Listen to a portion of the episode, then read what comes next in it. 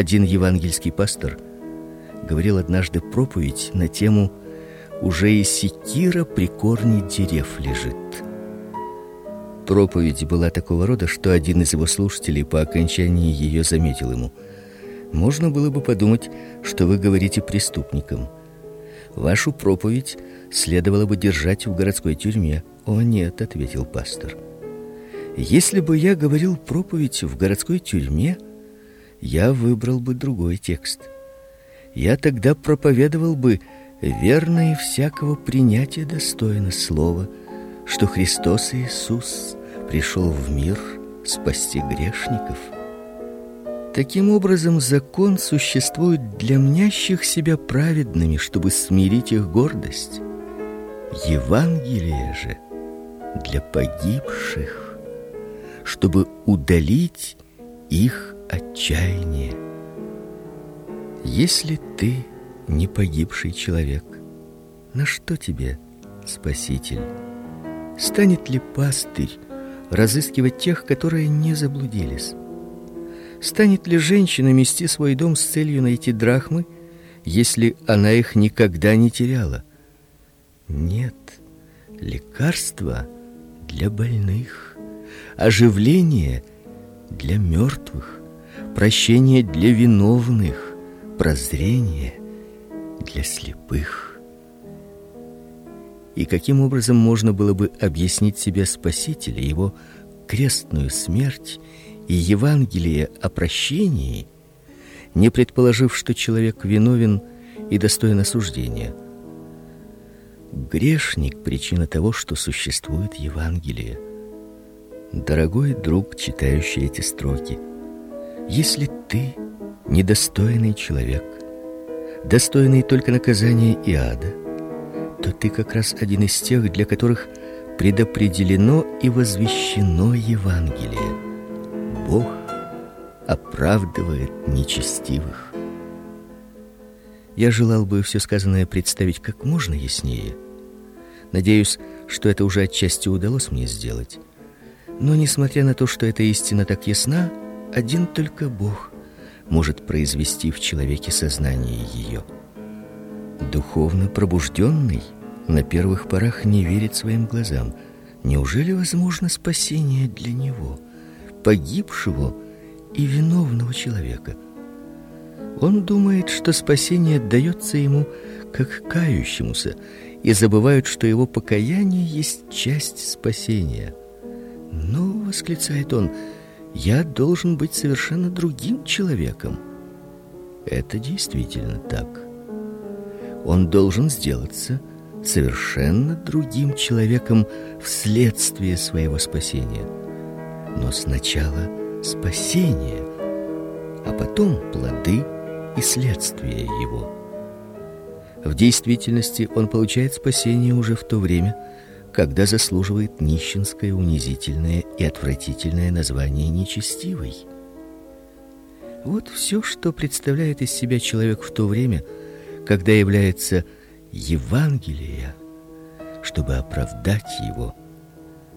Поэтому я желал бы убедительно просить всех, не имеющих в себе ничего доброго, сомневающихся даже в том, что у них есть доброе чувство или что-либо говорящее в их пользу, крепко верить, что милосердный Бог может и желает их принять без всего, что могло бы их принять, без всего, что могло бы их отрекомендовать.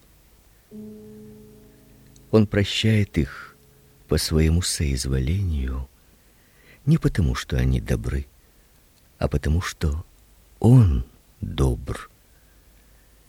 Не светит ли его солнце над злыми и добрыми? Разве не он дает времена плодородия и посылает дождь и солнце самым безбожным народам? Даже Содому светило солнце, и Гоморра получала свою росу. О, друг, великая благодать Бога превосходит твое и мое понятие о ней.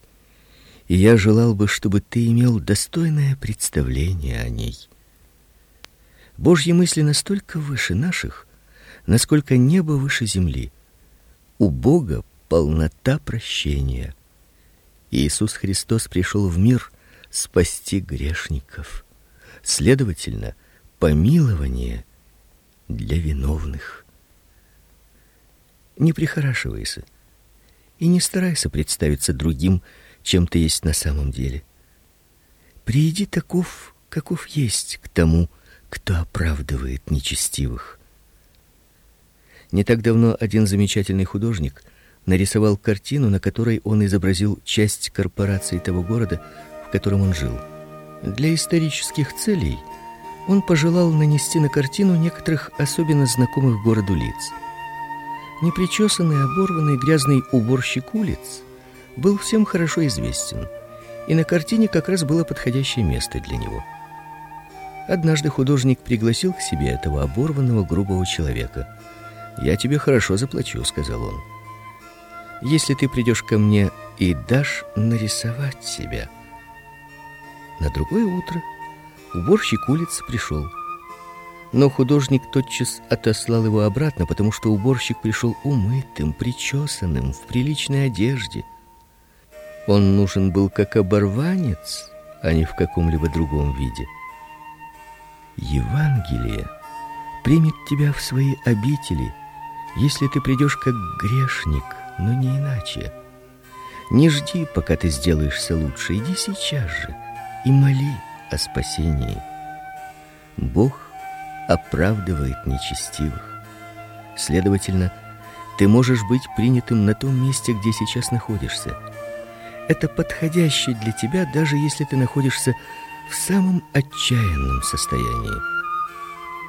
Приди в своем обыкновенном домашнем платье, то есть приди к твоему небесному Отцу во всех своих грехах и недостатках. Приди к Иисусу таким, как есть, прокаженным, грязным, голым, негодным ни для жизни, ни для смерти. Пусть придет к нему тот, кто поистине может себя считать извергом рода человеческого. Приди, если ты даже ни на что, кроме смерти, не смеешь надеяться. Приди, если над тобою и распростерлось отчаяние, и душит тебя, как тяжелый кошмар — Приди и моли Господа, чтобы оправдал еще одного нечестивого. Почему бы ему не сделать этого? Приди только.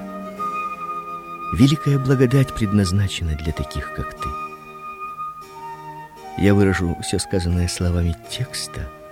Я не могу эту истину выразить лучше, ибо сам Господь принял этот милостивый титул. Тот, который оправдывает нечестивого. Он делает тех, которые по природе нечестивы, праведными и обращается с ними как с праведными. Не правда ли дивные слова для тебя, читатель? Не поднимайся со своего места, пока не обдумаешь основательно все сказанное.